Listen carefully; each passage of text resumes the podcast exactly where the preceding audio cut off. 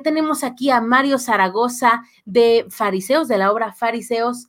Mario, muy buenas noches, ¿cómo estás? Hola, muy buenas noches, muy bien.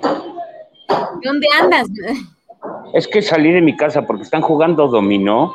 Ay, me hubieras invitado. Yo soy muy buena. Soy muy buena jugando dominó. Te voy a presentar a mi hijo para que juegues con él.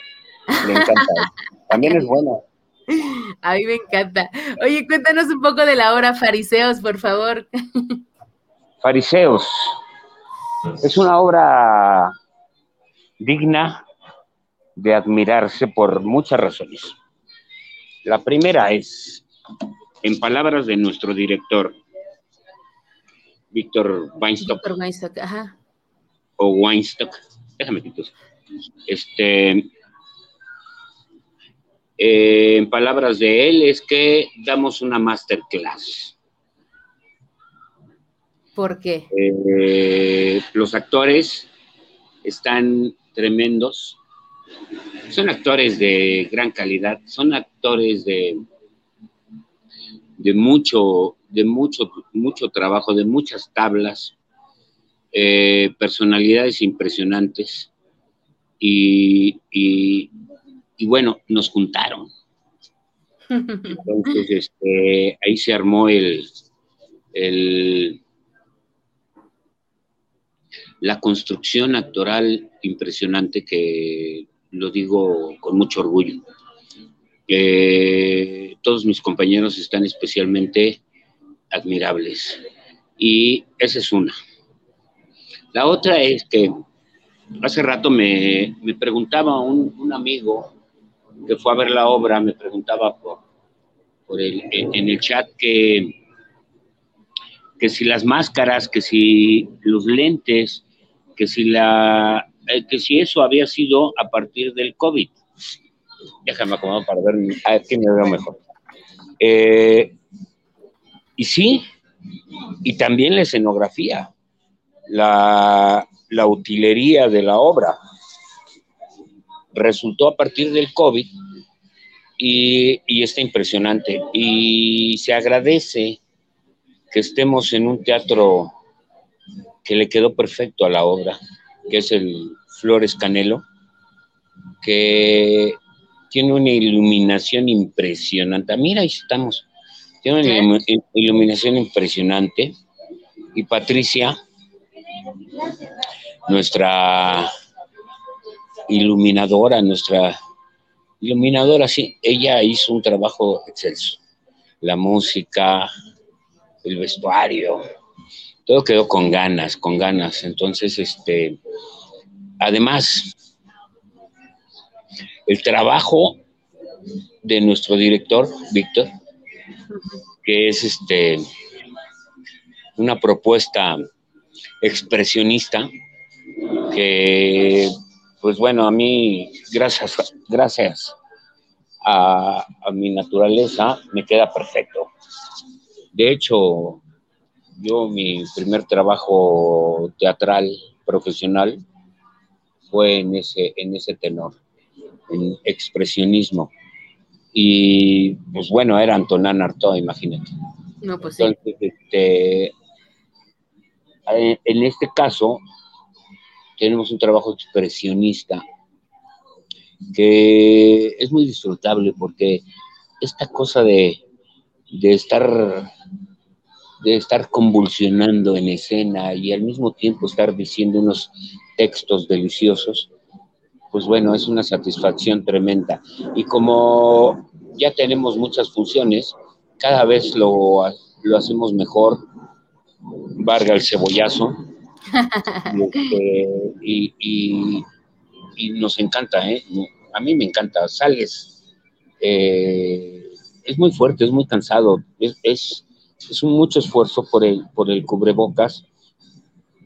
Entonces, proyectar y, permitir que se te escuche es un esfuerzo. Pero lo hemos estado haciendo bien. La última función, el director nos mandó un mensaje que nos puso en el cielo. ¿no? Está, está encantado, está agradecido con nosotros y, nosotros felices, por supuesto.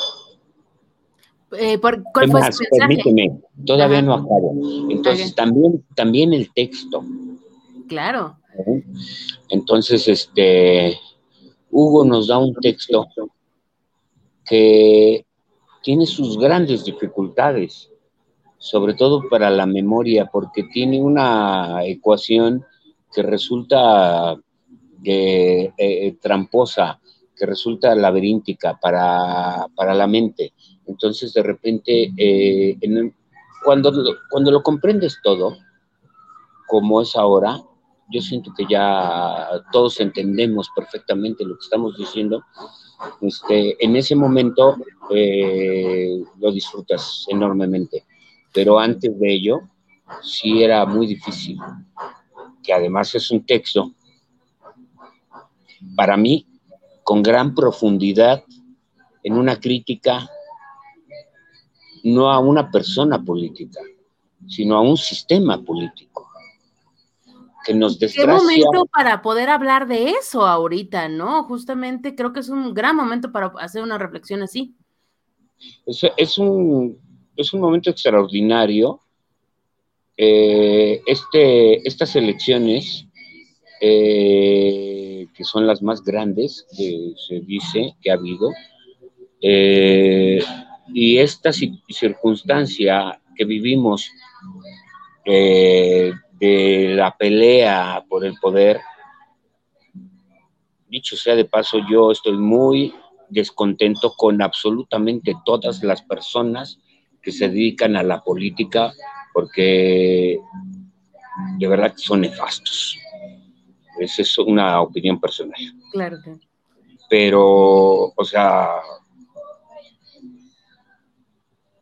nadie mira a, al, pueblo, nadie mira al país, nadie, todos se miran a sí mismos y se satisfacen a sí mismos y quieren permanecer a pesar de y por encima de.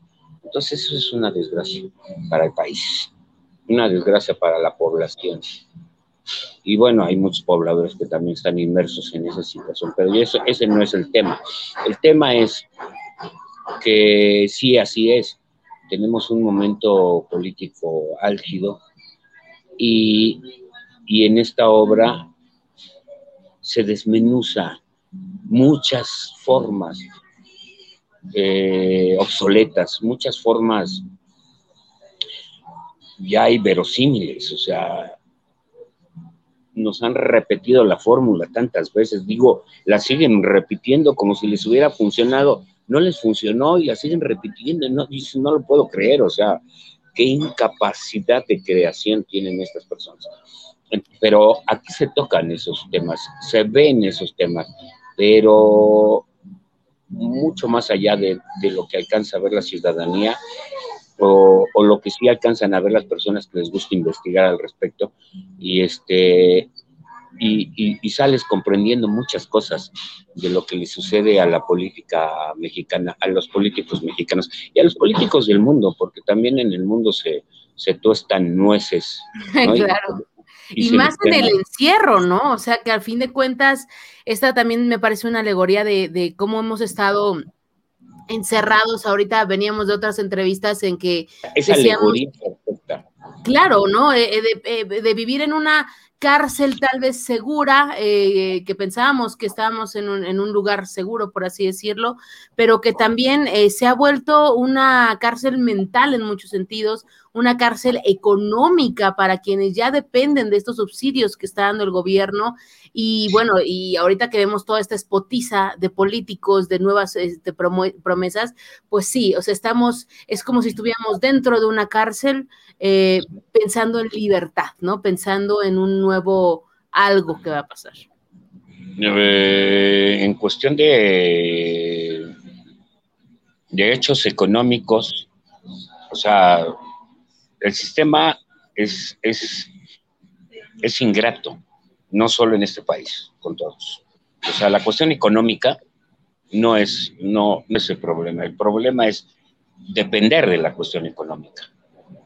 No un partido político que utilice la cuestión económica para, este, para tener allegados.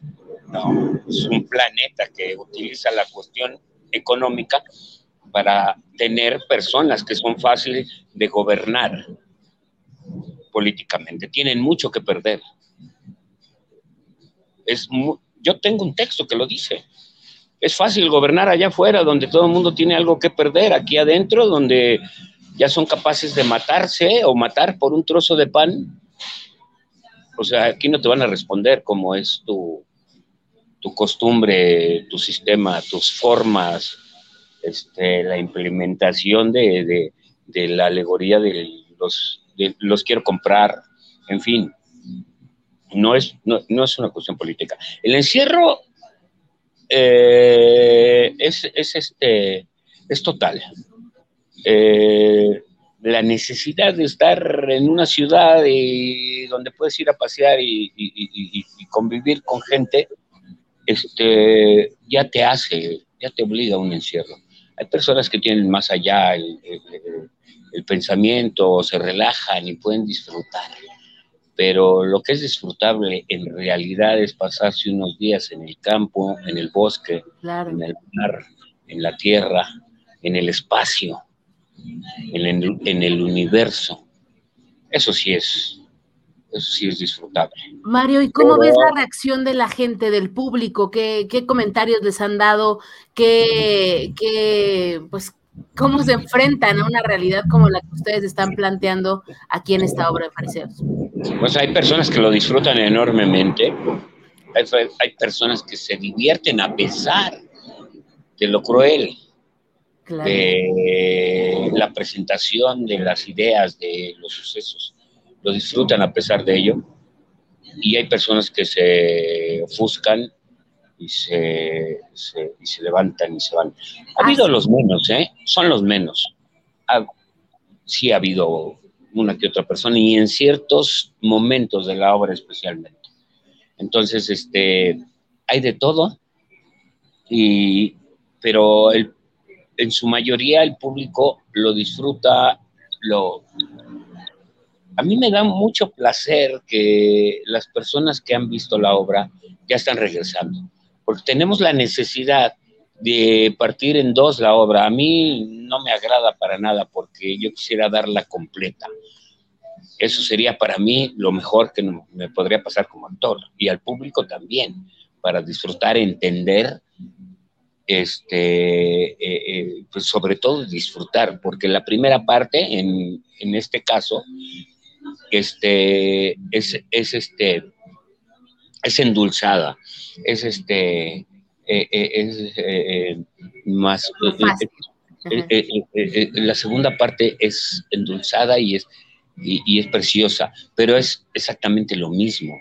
O sea, este círculo que creó Víctor Weinstock, este círculo, este círculo que, que, que, tiene nuestro texto, será perfecto, pero verlo completo también es este, un, hecho importante para el público.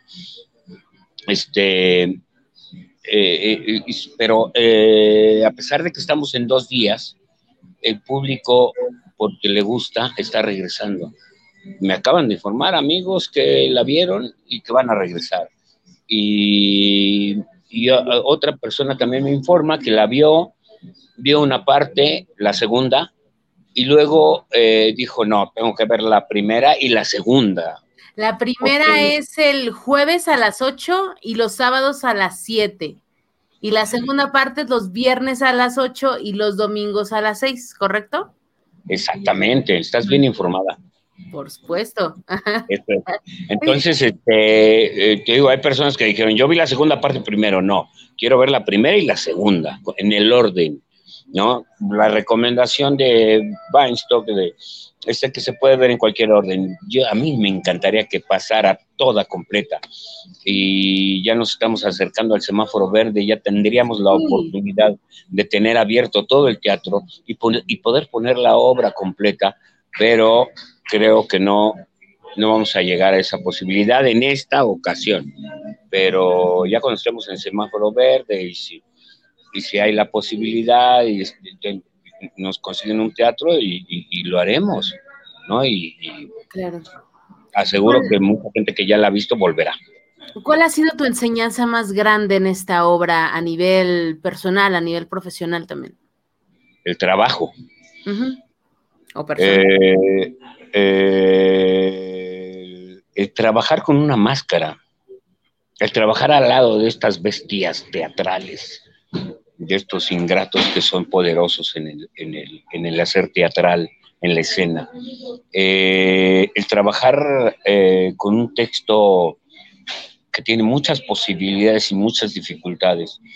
El trabajar en un expresionismo intenso y con unos textos que tienen que ser claros y perfectos para que el público los entienda. Entonces, ese, lo que sucede es extraordinario.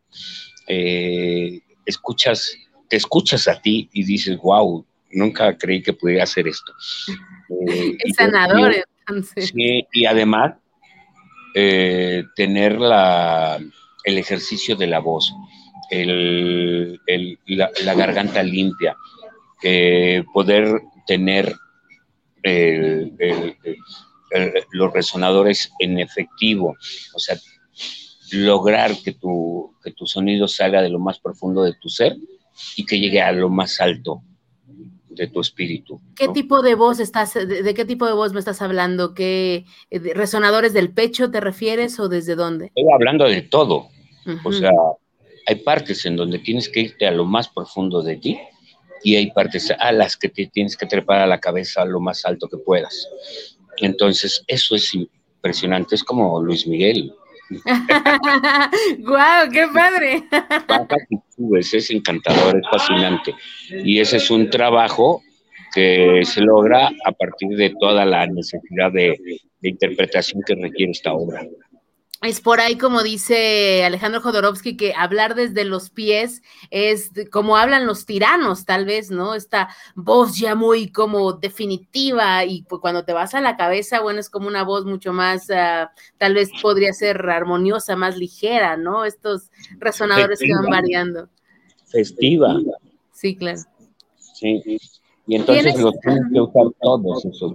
Y también la claridad y también este, eh, el tiempo necesario para que el público escuche correctamente lo que se está diciendo. Es impresionante, para mí eso es una enseñanza muy importante.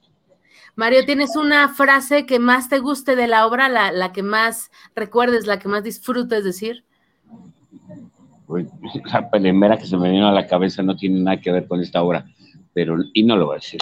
Pero sí, hay varias. Em, a mí me importa una chingada tu historia, lo que, lo que sí me interesa es qué haces para que te sigan. Ok. Entonces, sí, eh, sí es, es, muy buena. Otra es este, ay, perdón. Otra es este, eh, precisamente la que comentábamos hace rato, que es este eh, es más fácil gobernar allá afuera donde la gente tiene algo que perder. Por eso se inmolaban esos que dices, porque les valía una chingada la vida. Nacieron, crecieron, violaron, robaron, asesinaron, eh, enloquecieron, los confinaron, pero tienen el valor que tú no tienes para tener por un momento la última palabra. Es impresionante, es una es, esta parte ciudadana que tiene que respetar y esa otra parte salvaje que vive porque tiene vida. O sea, es el salvajismo de quien ya lo perdió todo, ¿no? Mm, eso, eso es una. Eso es algo que yo no, yo no podría decir. Este, tú dices, el salvajismo de alguien que lo perdió todo, me parece una frase de alguien que tiene muchas cosas que perder. Claro. Una persona que es capaz de hacer lo que sea podría, podríamos decir que es una persona libre. Esa es la importancia de lo que se está diciendo en ese momento. O sea, para ti es un salvaje. Sin embargo, podría ser un ser libre. Absolutamente. Este, eh, eh, eh, todo depende del lugar, del cristal con que se mire, del lugar donde te pares. ¿No? De la delegación que habites. si Palapa o, o si vives acá en la Benito Juárez, ¿no? Hay gran diferencia. Y los procesos y, los sucesos y las reacciones son muy dependientes a, a, la situación social o de situación en especial. Yo creo que las mejores personas, las más correctas, son las que viven en el campo, las que viven en el bosque, las que, las que no tienen esta relación de sociedad, relación de derechos políticos, relación de, cuidados y no cuidados de, la, de, tu ambiente social y de, tus recursos este, para vivir. Por eso mucha gente ahora en la pandemia aprovechó para hacer eso y está, qué rico y qué envidia. Sí, sí, bueno, yo sí me di una escapada por ahí a Guerrero, a la parte más alta de la montaña y qué belleza, es impresionante. Claro. Perfecto, Mario. Pues entonces eh, los, boletos cuestan 120 pesos, están a la venta en Ticketmaster. Los boletos eh, cuestan 120 pesos de viernes a domingo.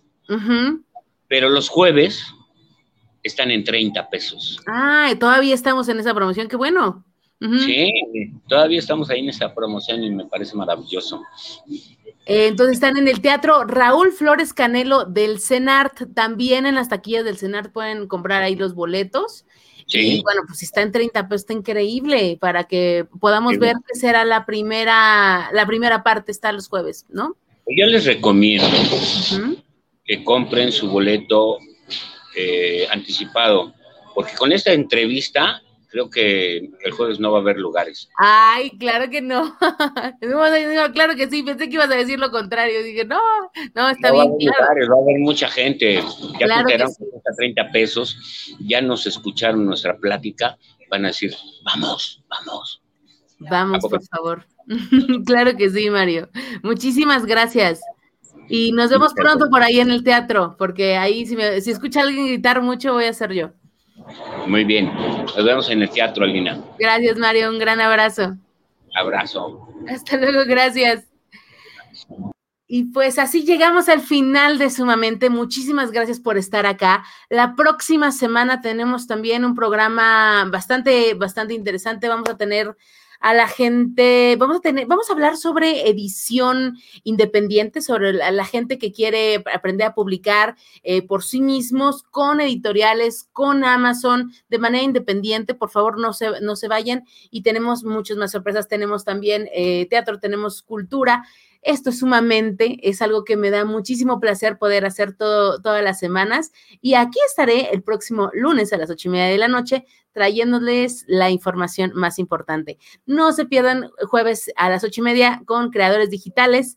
Esta semana promete estar muy bien porque vamos a hacer una entrevista de la directora del documental Coded Bias, que está en Netflix, que habla sobre la discriminación que hace el facial recognition, eh, la,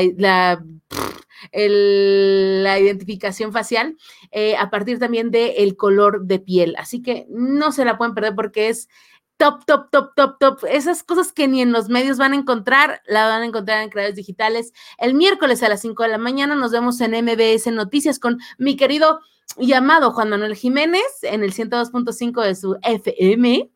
Y pues nada, eh, nada más. Eh, síganos por favor en facebook.com diagonal sumamente MX. Síganme a mí en todas las loqueras que hago en arroba alina Ya reactivé el TikTok, así que por favor, síganos también ahí. Estamos subiendo cibersegundos, que son noticias pequeñas que están a lo largo del día. Y pues nada, un abrazo. Síganme en Instagram. Voy a subir canciones. Adiós.